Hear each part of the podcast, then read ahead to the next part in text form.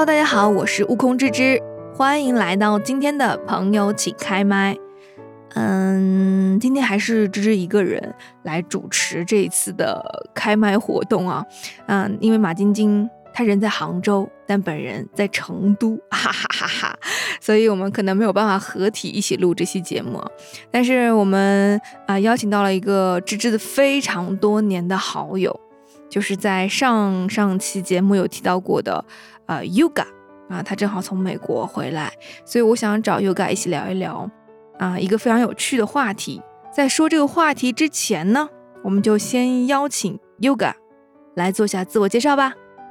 大家好，我是 Yoga，呃，祖籍成都，现居美国新泽西。我从十九岁毕业就没有在成都了，去杭州读书四年，然后认识了悟空之之，然后成了最好的朋友，然后又去纽约研究生两年。然后现在住在新泽西，呃，结婚七年，有三个小孩，是我身边的朋友都不不能理解的啊，我的生活方式。所以今天也很开心有这个机会和大家分享一下我的生活、成长，所有的一些嗯。苦辣酸甜，嗯，对对对，的确是苦辣酸甜啊！我一定要跟各位听众朋友说一件事，就是我因为他回来嘛，所以我就立马飞到成都来跟他一起。本来想说就是三个可爱的小孩，然后顺便跟他见面，然后带带孩子。才一天半吧，我就想说，我怎么会发了这么多次飙？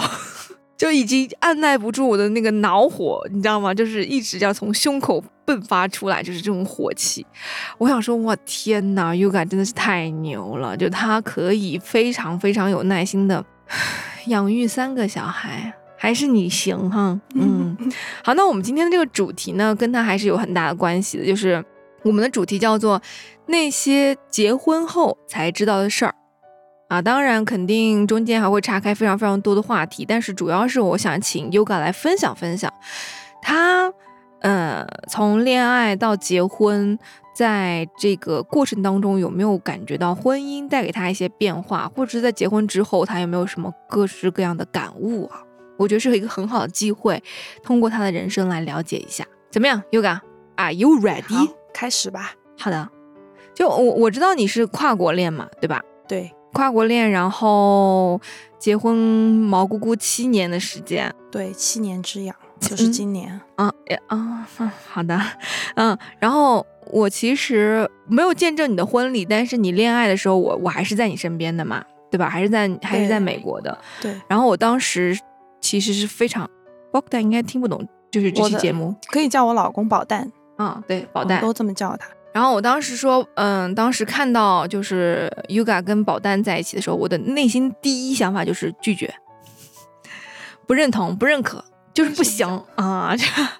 对，就是我就觉得，如果他们在一起了，嗯，Yoga 这种性格一定会结婚，然后一定会留在美国，然后我们可能就是真的很久很久就不会见面了。所以我内心是很自私的，我觉得不可以，不可以，你读完书一定要跟我一起回来。但是呢。也没有说我跟他相处吧，我是听 Yoga 跟我分享一些他们之间的故事，我又觉得好像这个大他十二岁的男伦还可以啊，但是具体的细节我也不是很了解啊。我只我我现在隐隐约约只记得好像这个人还比较的 nice，比较的稳定，然后人比较的嗯怎么说呢，诚恳吧，啊诚恳，就通过你跟我的描述。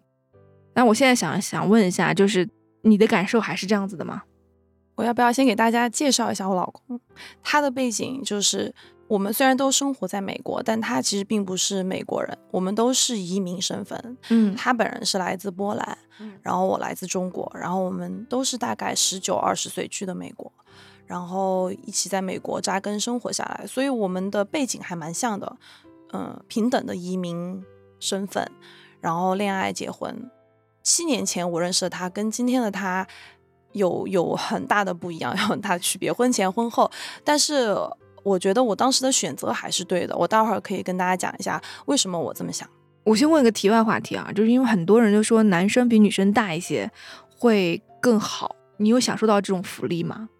啊，从实际的那个角度出发是有的，因为他比你大的话，就意味着他的工作状况、他的财务状况是比较稳定的。嗯，呃，女方的。比如说我还在想啊，我还要再，比如说工作不顺利，我想要再学习两年，深造两年，或者是说生了小孩，因为小孩太小，需要在家陪伴他一两年，那老公也是可以支撑你这样的生活方式的，因为他的嗯工作经济呃有一定的能力和稳定性了，这一点我觉得是比较好的。是是是，因为我们刚刚在开麦之前有讨论过啊，我们会想要跟大家从不同的角度来分析一下那些结婚后才知道的事儿。然后 Yoga 跟我说，他有很大的感触。第一点就是，浪漫从简单变成了挑战。我当时听到这句话的时候，我想说什么啊？浪漫这件事情竟然是一件挑战，这不是一种就是比如说由爱而发，就是我想为你做这件事，会不自主的去做吗？嗯，就比如说电视剧里经常对对对，会要什么给你买束花，然后要在你生日的时候给你买个蛋糕，放个烟花什么的。没有，我觉得就是当你的呃你的生活，你结婚后，你的生活就是有很多现实的东西在里面掺杂在一起的时候，就嗯变味儿了。怎么个变味儿法？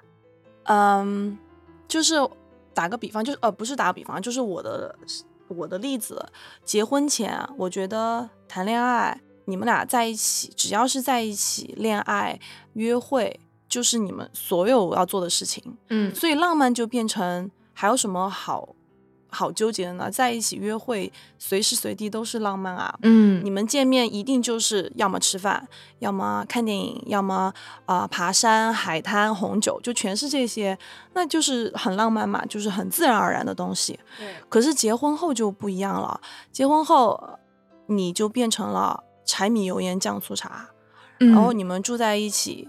像我自己的话，是我一结婚就有了小孩，所以就是来的比较快升级。嗯对你每天那个时候，我记得我生小孩第一年，呃，我是没有工作，在家陪小孩，所以我每天的时间我就是在家里。在家里的话，那我每天肯定是家居服，我肯定也不会化妆，然后头嘛可能两三天都不洗的那种。突然跟我说哦，我们一起去吃顿饭，然后我想天哪，那小孩怎么办？然后我还要洗头，我还要换衣服，然后我还要化妆，然后待会儿回来我还得卸妆，然后小孩睡觉又很早，就是一想到这些，你就会说哇，好累，还是算了吧。嗯就是这样，久而久之，你就会变成你想要去浪漫一次、约会一次，就是一种挑战，因为这意味着你要安排一切，你要啊、我要去找我的公公婆婆说啊，你们能不能来帮我看一下小孩？我们要出去吃饭。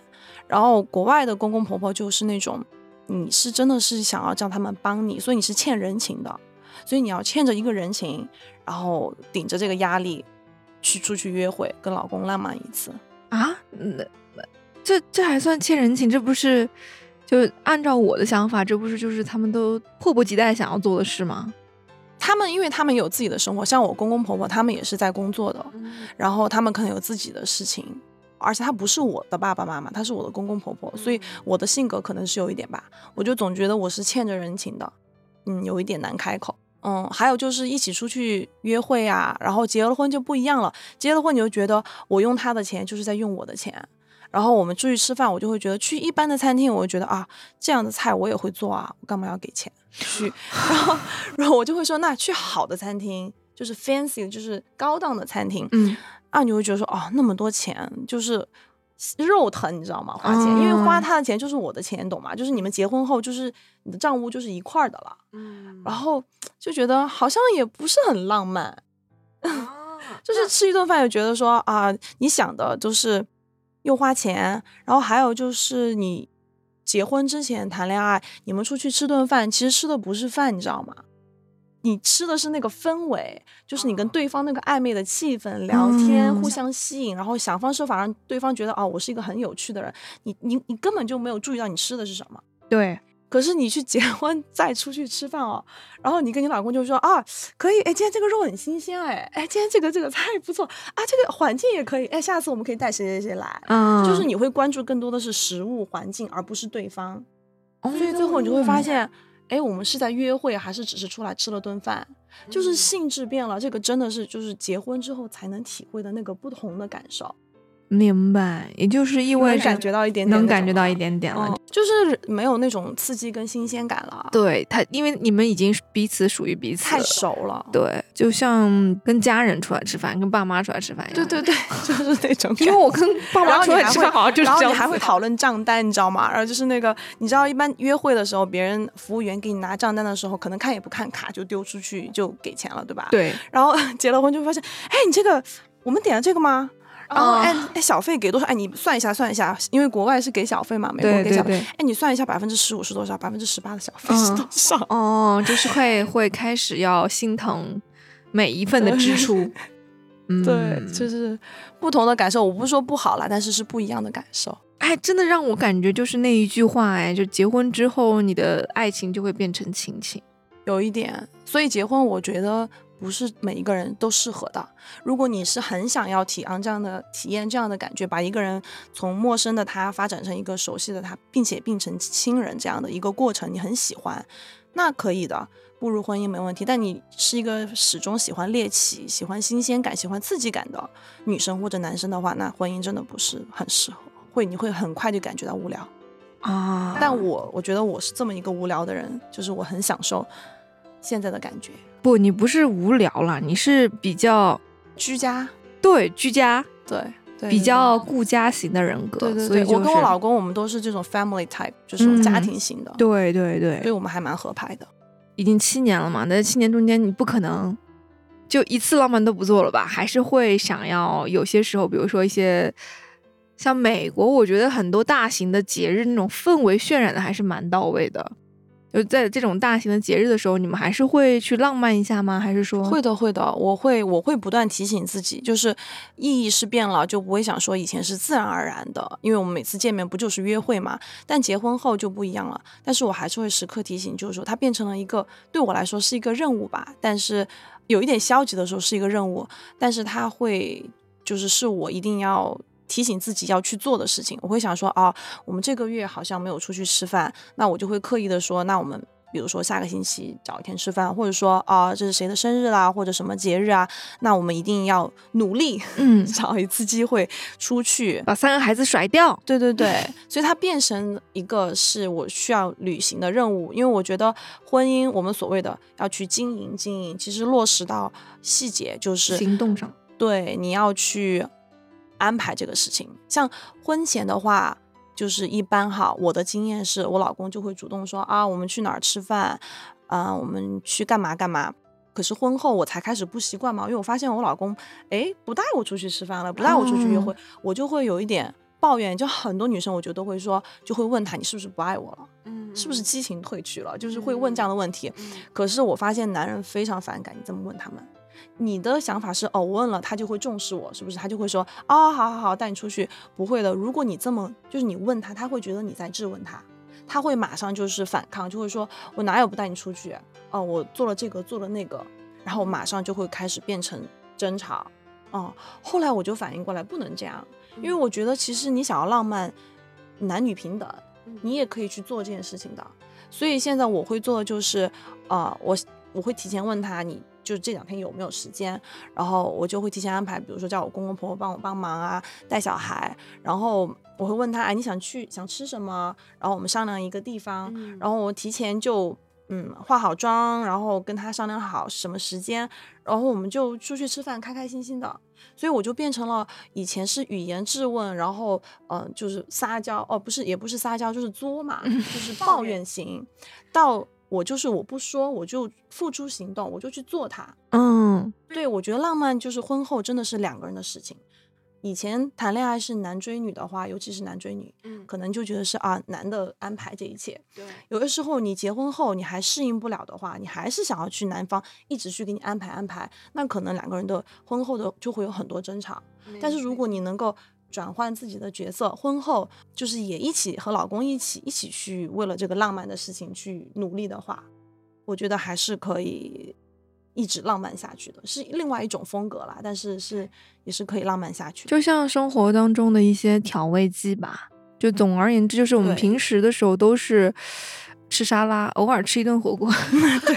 也是可以的，对不对？应该是每天吃火锅，然后偶尔吃一顿沙拉。对于我来说的话，你你觉得你你的这个角色在两性的关系当中有发生变化吗？有的，一定是有的。印象最深刻的就是婚前我对我老公就是很依赖，然后对他是那种仰视，因为我觉得我们当时谈谈恋爱的时候，我就觉得他很厉害嘛，工作也是能力很强，然后在家呃做家务啊。哦，我记得你跟我说过，他房子是自己造的，对对对？他房子是他自己，这个真的是让我对他改观很大。我想说，对，天呐，这这放到。他有自己去开一个呃，那个叫什么挖掘机，嗯，因为他当时房子地基好像有点问题，然后他自己去搞了一辆那个挖掘机，然后在房子周围挖了一个呃，像一个叫什么护城河之类的那种东西，一个沟，然后然后进去把那个地基抬起来，整个房子就是抬起来，因为他房子当时有点下陷的问题，哦，整个抬起来，然后又重新翻修，所以当时我觉得哇，就是他了。一见钟情，什么会开挖掘机的 男人，可以把房子抬起来的人。哦，那我们那个什么新东方什么蓝翔技巧很多的，真是。可是他能文能武，就是他又能抬房子，然后他他本人的工作他是注册会计师，嗯嗯，所以我觉得哦，那也很聪明，因为他跟我说，我不知道是不是真的，但他说别人注册会计师都是三年才考出来，他说他三个月就考出来，所以我当时觉得哦，可以啊，能文能武，就是他了。那我们那个国内四大会计那个里面很多呢，小年轻啊，那厉害了自己也不是那么优秀，我觉得对于我来说，他就已经就是 good enough，已经很棒了。嗯，正好打中了你要的点吧，应该这样对对对，我就很喜欢务实，然后又是家庭型的男生。嗯嗯，对的。反正你第一次跟我讲什么家里的线什么就是 system 那种东西都是他设计的啊。对他外装就是他房子整个抬起来之后，然后他房间里面的水电。嗯，就是我们中国这边是要找水管工，还有电工去做嘛，他都是自己弄的，水电，呃，就是水管排布，然后电线排布，还有，呃，家里面的那个供暖系统，全都是自己弄，就绝了。我当时觉得哇，他太能干了，嗯，就是能干两个字吧，总结。嗯，所以我当时就是各种对他很崇拜。叫做什么小星星，就是迷妹啊啊，对对对，然后我又比他小嘛，嗯，就是小迷妹，然后可是婚后我就会发现，哦，我被骗了，快说来听听。就是婚后，我觉得可能男方他的心态也会变，他会就开始要依赖你了，因为你在约会的时候，他可能想要尽可能的，英文讲 impress，就是想要 impress you，就是想要，嗯，让你对他。嗯，有好感吧，他就会尽量展示他所有的能干的地方。嗯，可是婚后，男生的心态就会变了，他就会觉得说，那既然我们结婚了，尤其是美国的男性吧，他会希望他的女老婆，他的另一半是能跟他一起同等的支撑这个家庭的。嗯，所以我们当时吵过好多次架，他就说我不成熟，然后不能够承担起我应该承担的责任，因为那个时候我们也有小孩了嘛。嗯，我就会发现。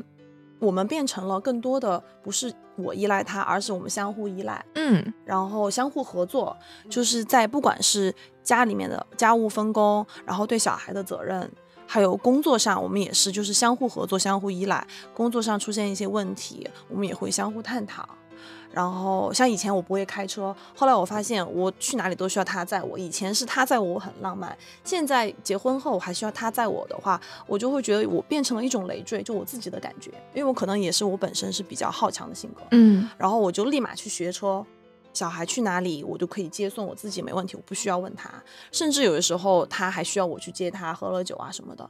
然后慢慢的，我就很喜欢这种我们平等的、相互合作的。我的能力不比他差，他的能力不比我差，这样的一个状态，就所以慢慢的变成我依赖他，变成我们相互依赖、相互合作。并且我现在觉得这样的方式才是最健康、最长久的方式。对，如果一个人单方面依赖另外一个人，谁也不知道哪天那个人出发生什么事情了，那你的、你的这个家、你的财务还有你的小孩，你能不能够一个人支撑起来？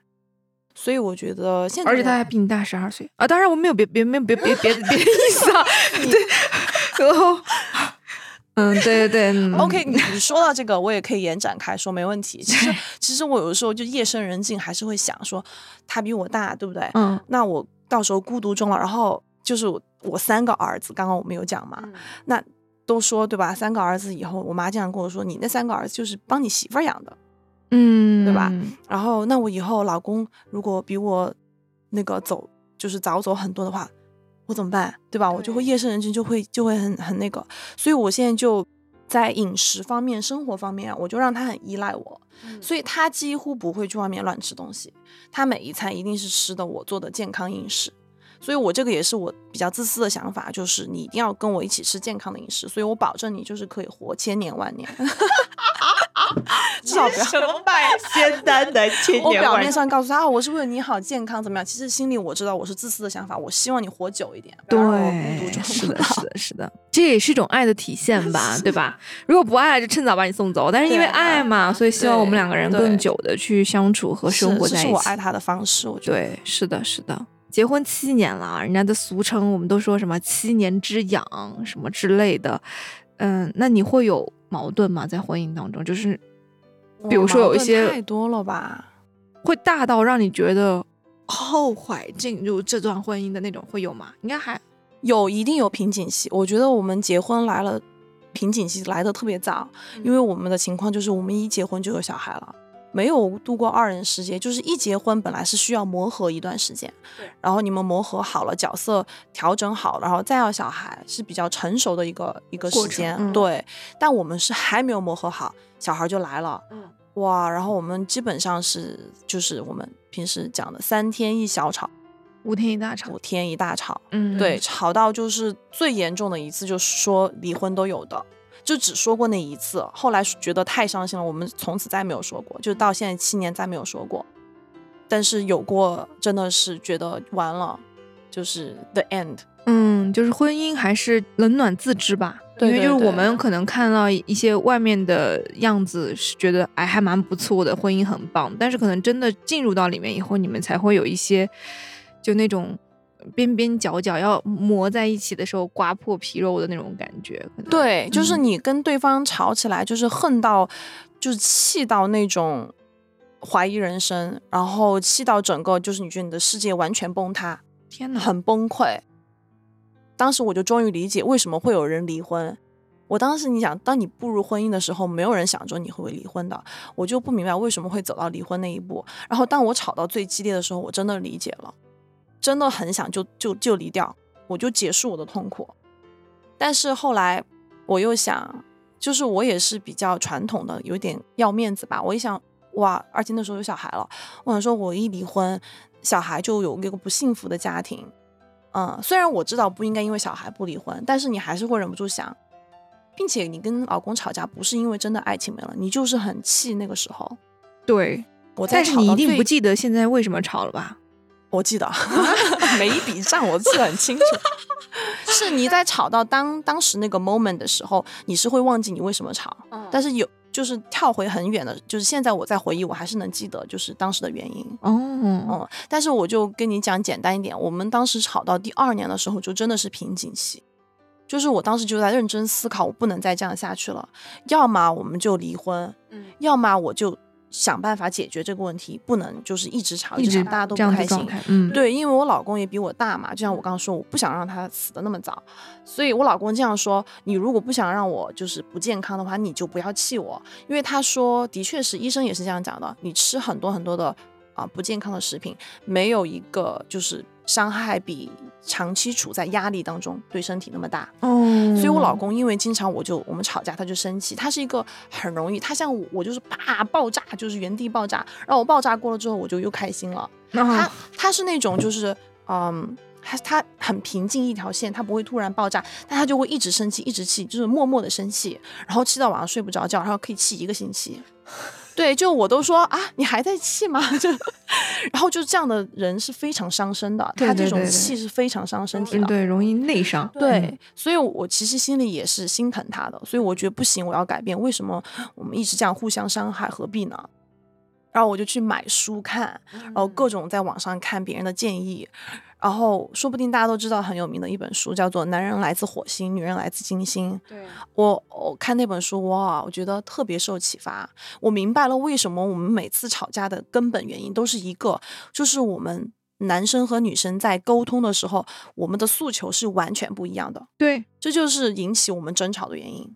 男生他在跟你沟通的时候，他不会想听你说，哦，我今天是什么样的心情。他是想跟你说，OK，我们可以谈体育，我们可以谈政治，我们可以谈历史，我们可以谈新闻，他就会跟你滔滔不绝。但是你如果跟他谈，我今天心情怎么？我今天好累，我今天好疲惫，我今天好伤心，然后他马上就会开始就是烦起来。嗯，因为你知道为什么吗？书里面有讲，我那本书有讲，就是当你在跟你的另一半啊、表达你的情绪的时候，我们是在发泄，我们是在。我觉得我们是在沟通，对吗？不是的，男人那边接收的信号是你在跟他抱怨，因为你我不开心，因为你我今天很累，所以男的就会立刻站起来，就是维对 defend 维护自己，然后就说啊，我今天又做了这个，我昨天做了那个，我明天还会做这个，你还不满意，你还不开心，你要怎样？然后啪，两个人就吵起来了。啊，对，所以我一回想，原来每次都是这样的，所以我就开始改变了我跟他的沟通方式。我就会跟他说，哦、我想跟你说一下我今天的情绪，但是首先就是我话跟你说清楚，我不是在怪你，跟你没关系，我只是说，哦，我今天，比如说今天啊、我儿子很吵，不听我的话，所以我今天感觉很疲惫。这样他就就会说，哦，OK，他就会跟你一起共情你，然后一起说，哦，那这个儿子这个问题没关系，我就跟他讲，明天一定要好好表现，不可以气妈妈，就很开心。这个谈话就会非常的开心。然后我有时候也会特意的，就是我知道他喜欢谈什么，我会刻意的跟他说一些新闻上的东西、政治上的东西，他感兴趣的，哎，好像两个人也可以聊得很开心。嗯所以慢慢的就现在我们第七年，我反而觉得我们好像是一个新的婚姻一样。哦，对，我觉得就是经过了瓶颈期之后，你的婚姻会升华到另外一个阶段，蛮奇妙的。是吧？对，是的，这个可能是需要，我觉得是需要某一方进行思考，对然后对对如果两两两方都不愿意去做这种思考总结，然后对去学对学习习的人，他可能没办法达到你你们婚姻的这种程度，我觉得，或者说是很少。对，还有一个就是不想放弃的一个精神在里边。就是如果其实你想要放弃，很简单，你就 move on，你就去找下一个。但是如果你就是我就不想放弃，还有我就不信邪了，为什么我就搞不定你？然后你去去研究，它其实有背后是有有道理，有那些科学道理和心理方面的东西可以去琢磨的。那你觉得宝蛋他通过你的这些琢磨，他有什么看见跟变化吗？就比如说你有在改变，他有看到你的改变吗？啊，这个就是我觉得男人很蠢的。这样说出来会不会被男性听众攻击？不是很蠢，我觉得是，我觉得男生很单纯，男人真的是很单纯，他们想要的，尤其是就是家居型的男生，我觉得他们想要的东西很简单，嗯，就是居家型的男生，对，就是他的对居家型的男生，就是他们想要得到肯定，嗯他们妻子的肯定，呃，孩子的肯定，嗯在英语里面有一句话叫做 “Happy wife, happy life”。哦所以，当你的老公看到你是一个开心的状态的时候，他就很开心，他就觉得很有成就感，他就觉得啊，我老婆开心是因为我，因为她对我满意。所以，我觉得我的这些改变，就是我通过这些读这些书啊，呃，然后我的沟通方式的改变，他从语言上并没有说哦，我发现你改变啦，怎么怎么样，但是从行动上我能看出来，我们的关系更和谐了。然后他没有，我们没有经常吵架了。那其实就是从一个行动上来表现出来，他看到我的改变，并且我的改变带来了我们婚姻关系的良性的改善，是的，就是跨国婚姻真的是很不一样。我之前跟老公谈恋爱，跨国婚姻就是我们不一样的国籍、不一样的种族，在谈恋爱的时候就充满了新鲜感，你有太多。嗯，可以聊的东西，好奇对方对跟你不一样嘛，你就很新鲜的感觉。你的眼睛为什么是蓝色的？对对，会会会因为这种很小的事情啊，就就啊，好迷人。我老公是绿色的眼睛，哦，绿的，sorry。对，然后他会跟我说，他以前是金头发，现在变成棕头发，你就觉得哇，好神奇，你的头发颜色还可以变，哦，你以后会变成白头发，你也会变的。变 了，对，就是加分项，真的是加分项。可是婚后之后，你就会发现，这种跨国的变成了一种挑战。我们太多的就是分歧，就是男女在婚姻中的角色不一样。就像你刚刚说，我们都是我们这一代独生子女，呃，女生的话就是真的是家里面的掌中宝。对，然后我觉得说，哇，我大老远的来到美国定居，然后。你还就是不珍惜我，呃，不让着我，然后不对我嘘寒问暖，我就当时有这样各种各样的诉求。然后可是，在美国人他们的观念里面就觉得我们是平等的，为什么要就是啊低三下四的满足你的一切需求？然后我给你举个例子，就是有一次我有很严重的晕车症，我们就有一次开车出去，然后我就开始晕车，然后我就开始不开心。其实我都没有抱怨，我就只是在说啊，我好晕啊，我好难受，我想吐。然后我老公一下子就不开心了。我想说啊，你为什么不开心？这个时候不应该是关切的问我啊，你怎么了？要不要？哎，我们去停下来休息一下，买点什么东西啊？然后我就很生气啊，我们就吵起来了。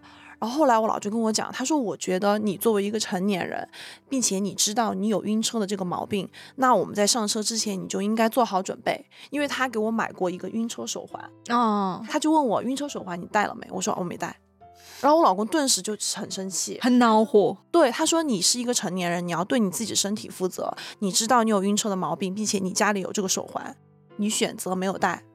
对不对？那你现在突然哦，我好晕啊，我好累，然后你就是想让我来就是关心你怎么样？他说我感觉就是我不是你的父亲，就是美国的，我就不是美国男性就是这样，他觉得我不是你的父亲，你不是我的小孩，你是一个成年女性，出现了这样的问题的话，你跟我说你好晕好累，他有一种觉得我是在抱怨，而不是说啊啊，我忘记带晕车手环，我现在好晕，我们要不要去个地方再去买一个晕车手环？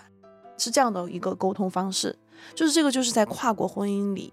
遇到的一个挑战，就其中一个例子，哇，真的很不一样哎，很不一样。其实我们这可以摊开来讨论啊，就是他这种不一样是因为国情的原因吗？你觉得？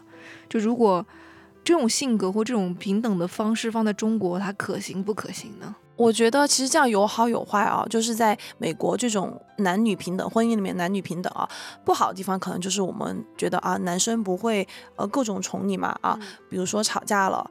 不管对错都是我的错，好，先道歉再说啊。有一些女生会比较喜欢这种，但是这样有一个弊端，就是说啊，男生可能会在一些情况下没有那么多的承担，因为他如果是能够啊，就是什么都服软的话啊，那他可能在另外一方面就没有特别的决断，嗯，会有一些就是有好有坏啦。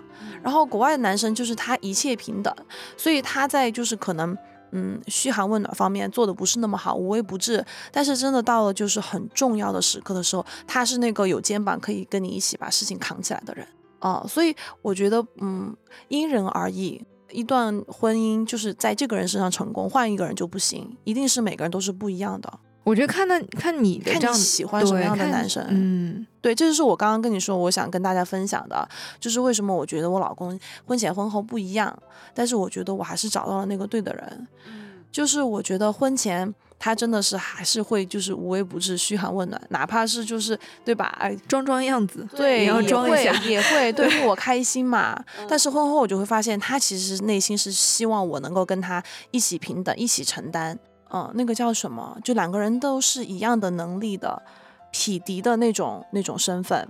就这件事情我能做，你也能做，或者说就是合作分工。男也不是男主内女主啊，就是说，嗯，比如说带小孩，你有事情我带，我有事情你带都是可以的。就是这种希望我能够跟他一起分担的那种。可是我会发现啊，他虽然没有那么浪漫了。但是他至少在很重要的事情有困难的时候，在我们最困难的时候，他是那个跟我一起分担的那个人。我觉得这就是我想要找的。所以我觉得还是在婚姻当中，女生要知道自己想要找一个什么样的男生。你想要找一个对你嘘寒问暖、无微不至的，那你就去找那样的男生。你想要找一个不那么浪漫，但是很比较现实，然后能够就是在重要的决时刻。把一些责任承担起来的，那你就去找那样的男生也是可以的，因人而异。那你从这种就是婚姻当中，其实也是有非常大的成长的。我以前一直觉得你跟我是一样的，就是我们俩就是小孩儿，就是毕业之后嘛，就像像我们上次毕业以后不是去旅行啊什么，我们两个人各种。拍照也好啊，嗯，打闹也好，就毕业旅行那次对毕业旅行那次，我一直还停留在就是我们俩都是这种小孩儿的状态。然后等你，我印象特别深，等你带着第一个仔回成都的时候，然后我不是来看你吗？我突然那一瞬间，我感觉你长大了。我没有说什么概念性的长长大，我只是觉得你好像变成了一个需要承担责任的妈妈。当时你回来的时候，Lucas 是生病的状态嘛，然后他就一直哭，一流鼻涕不舒服，但小朋友不舒服就是只能用哭闹来解决这个。然后我就看着你一一直抱着他，不是你抱就是你妈妈抱，然后你们俩一直这样抱抱抱，然后整夜整夜的这样抱。我当时想说，为什么？疯了！对我当时觉得好痛苦啊！就我作为一个你的姐妹，我都觉得哎呀，好心疼啊！生了一个崽崽出来就是那就是来还债的这次三个，你不是对然后这么多年以后，你你又带回来了，就是又多加了两个啊！不能理解我？不能理解你，我也不能理解小孩。我一直以为，当然这是一个全新的时候有关于教育的话题啊，但是我其实很想跟你说，我很大一定程度上颠覆了我对于小孩的认知。就这一次，我以前的时候，比如说朋友的小孩啊，我侄女儿啊什么的啊，嗯，可能就是没有在一起待这么久嘛，就是成天整夜这样待。然后这样子待两三天下来以后，我突然觉得，到底养小孩的这个就是乐趣是在哪里呢？对不对？就是，嗯，我还在思索这个问题。包括我觉得我没有那么大的能耐跟耐心去跟一个孩子，在他就是脱轨的状况下，我真的觉得是脱轨，的对脱轨的状况下可以跟他沟通。我觉得对，我觉得这可能都是你就是婚姻当中的一些成长，包括你们互相彼此的支持啊、合作啊。然后，那可能他也教会了你很多吧。我觉得宝蛋可能也给了你一些。你看他，你一直在表达，他让你变成一个独立的个体，让你去 take the responsibility，对不对？所以就我觉得你可能从这么长时间内就是被他洗脑哈，洗到现在，洗洗的还蛮成功的。洗脑。对，我妈也说我被我老公洗脑。对，就洗的还蛮成功，就是好像你就是我，我看我当时看的时候，我想说这，嗯，坚定了，就是我觉得 single lady 还是就黄金单身汉啊啊，黄金单身汉真的是香啊啊，对这种感受，每个人路不同，我觉得开心幸福就好。嗯，你幸福就好啊，但是是幸福，我觉得是幸福多过于痛苦。没有小孩的朋友们，对我想说，不是一件可以轻易尝试的事情。嗯，前两期的时候有放过一个，就是一本书嘛，我们在分享一本书叫《杀死一只知更鸟》。然后当时书里面的时候，马晶晶就有跟我分享，她说，呃，书里的主人公阿迪克斯是一个非常好的父亲，他在教育小孩的时候非常会拿捏，什么时候是需要严肃的告知这个小孩你做错了，什么时候我是要轻轻的拍拍他，告诉他你只是在成长。我就见到卢卡斯的时候，你知道吗？我就在想，我要怎么拿捏这个尺寸，我不会，你知道吗？然后我当时想说，这个卢卡斯是我的大儿子，对对对对，就是我不知道要怎么面对一个六岁的一个男孩，在他脱轨的时候，我要去怎么样去 handle 这件事情。我当时其实我是觉得我也很恼火，就我的内心就是在想你是怎么过来的？因为我可能只跟他待在这几天，但是你要跟他待在一起，可能最起码要待到他十八岁。对这个，这就是你刚刚说的，我就是我是怎么成长起来的。嗯你就会发现，为什么有了小孩，你一瞬间就长大了。嗯，就是他在一岁以前，那个时候还没有任何情感需要的时候，我成长的原因就是我会发现，突然有了一个生命，它是完完全全依赖我的。因为我是纯母乳，就是他基本上他什么都不吃，他就只依靠我的奶可以一直存活。就当一个生命它的存与活是就是依托在你身上的时候，你就不得不成长。你就是你就是生病倒地不起，你突然想到我忘记喂他奶了，你都会就是就是垂死病中惊坐起，你知道吗？去天呐，去喂奶，然后你就成长了，你就会忘记你自己。因为一个小小的生命，你一定要为他负责。是你十月怀胎把他生下来，就是那种那种感觉。然后后来到了就是三岁四岁，他开始就是会发脾气了。对，然后就像刚刚你说的，当他崩溃、他发脾气的时候，然后他完全你跟他讲好话也好，讲狠话也好都没用的时候，你也会崩溃掉，你也会开始发脾气。然后我那个时候就反应过来，原来我和他没有区别。我还是像一个三岁的小孩子一样，没有办法控制我的情绪。所以我读了好多书，然后那些专家都说，当一个小孩发脾气崩溃的时候，你作为成年人，你就要比他做得更好。你首先要控制住你的情绪，因为大部分家长做做错的地方就是小孩发飙的时候，父母也跟着发飙。嗯，其实你没有意识到，你跟你的小孩没有区别，你也没有控制住你自己呀，你也在发飙。所以我就那人家真的很气啊。对，所以所以你就要做他的榜样，你知道吗？因为我才不要嘞！你知道我以前脾气很差，你知道吗？就原地爆炸那种。然后我现在就是已经被他磨到，我可以很安静的看他发飙十分钟，狂哭，然后这样三百六十度旋转啊，我可以很安静的看着他，就是我已经没有怒火了。我想说，我给你做榜样，我就是不发怒，然后他就会慢慢看到我很平静的我，他也会慢慢平静下来，然后我们再沟通，再解决问题。这样一次一次不断，我不是说就是我一下就平静，我是经过了多少年，七年的磨练，到了就是这个没脾气的我的今天，劈了，我就是这样成长起来了。对，所以我有一个很搞笑，我以前我朋友跟我讲，他说你看，就是我跟我的那个朋友群都是妈妈群，都是当了妈妈，他说你看我们以前高中的同学跟我们一样的年龄，没有生过小孩的，现在还是眼睛看他的眼神都是闪闪发光的少女的眼神。他说你再去看。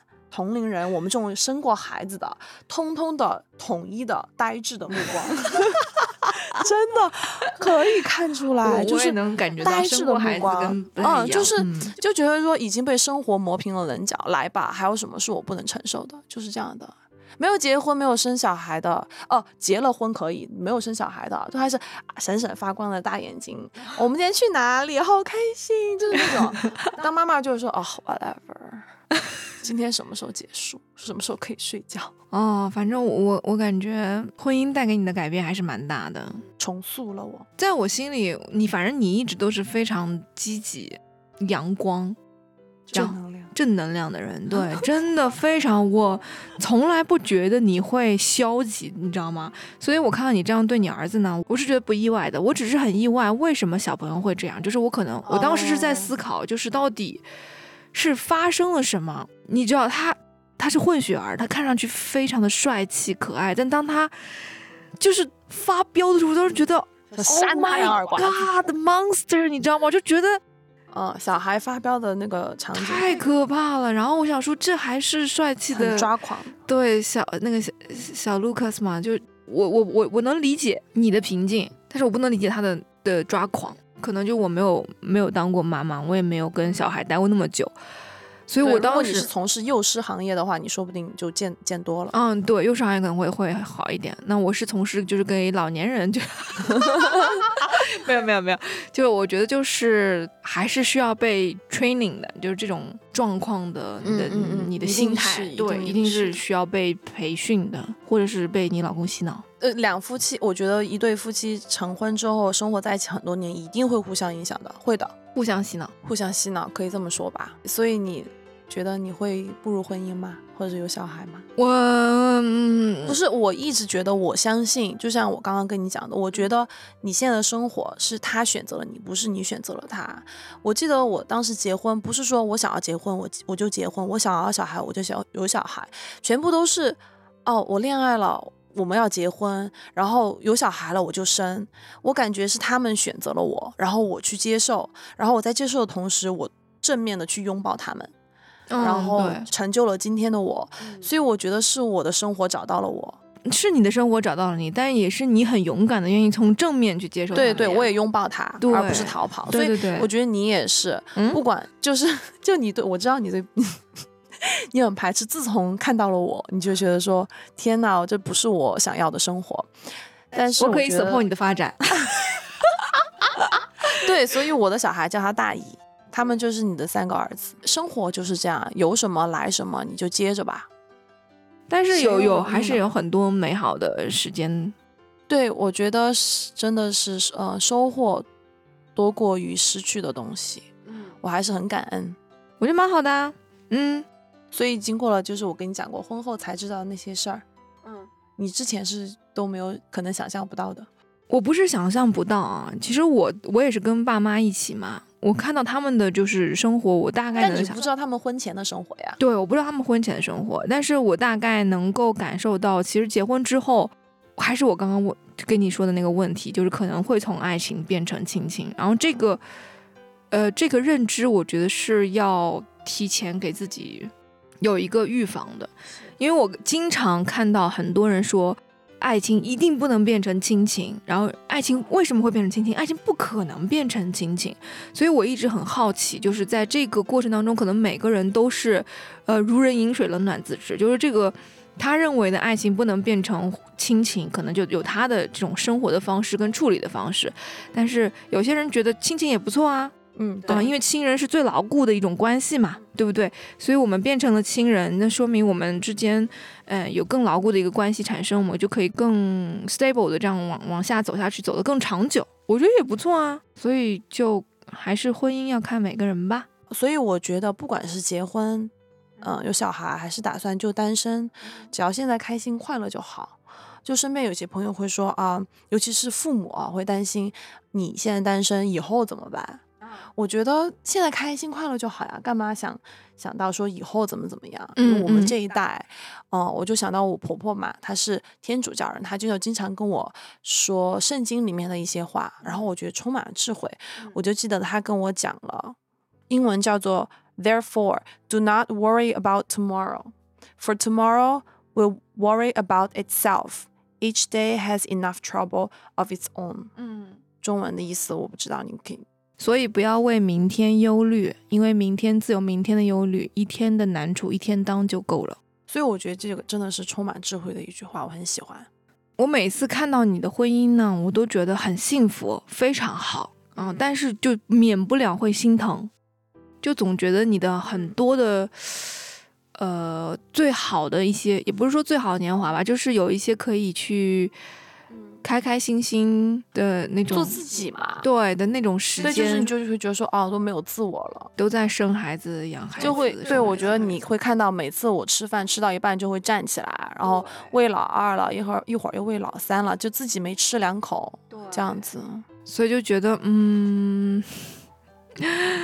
只要你只要你觉得是 OK 的，对每个人开心就好。我觉得我还蛮享受我这种奉献的精神，所以我现在瘦了嘛，因为我没办法没时间吃饭，然后我就瘦了，所以我很开心。就生活已经不容易了，那我如果能够苦中作乐，你就会发现我其实很开心。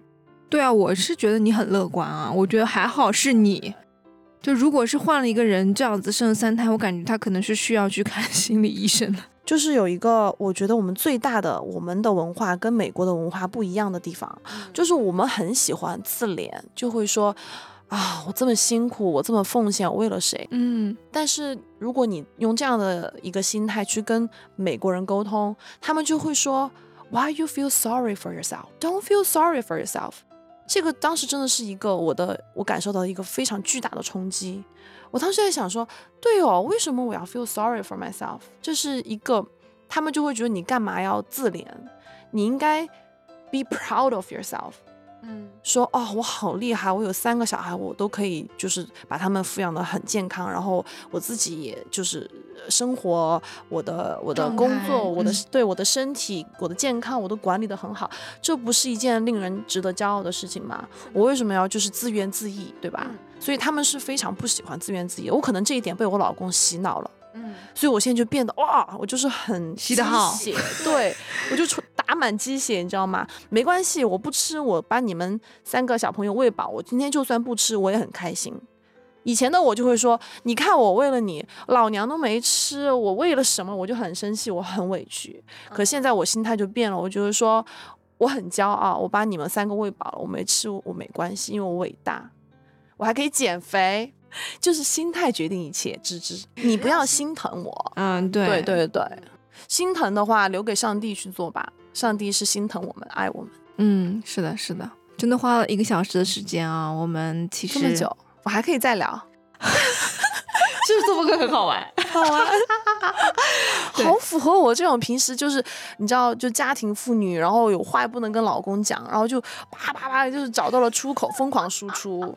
好爽啊！真的，你可以单独给我开一个 channel，Yoga 的 Yoga 的生活，可以，可以，可以，没问题。好的，到时候我就看你等到你回美国以后哪有时间搞这些东西。我看你是真的，五年后吧，我们预定一下。五年后，等我最小的都五岁了，那我就我就有时间了。天哪，五年后，可以的呀，五年后我也还很年轻，没问题。好的，就是要这样积极的心态。我跟你讲，就是这个也是国内跟国外的差别。在中国，三十在中国也是很积极的。现在不是，就是我觉我感觉好像我很不喜欢这种大龄剩女的这种这种说法哦、现在也还好啦，对，现在是有很好，现在有这种女性力量崛起，我觉得很棒。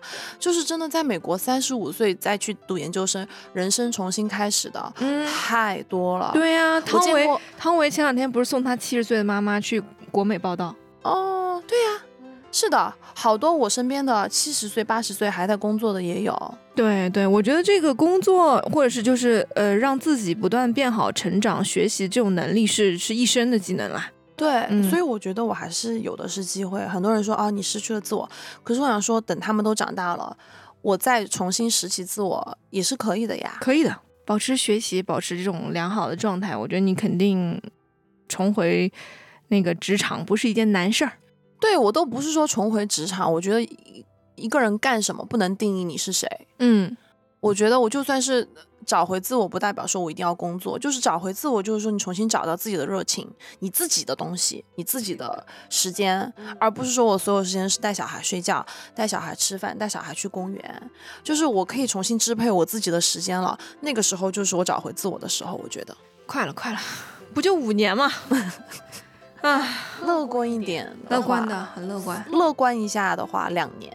他去上幼儿上幼儿园园的时候，嗯对我就至少朝九晚五的时间是属于我的。对，嗯，今天很开心跟大家聊我的生活，特别感谢你们能当我的听众，也特别感谢，嗯，悟空芝芝给我这次机会。哎呦，干嘛呀？颁奖啊？你不是叫我 谢谢结尾 CCTV 吗？那那我要怎么样？我第一次录播客，我又不懂。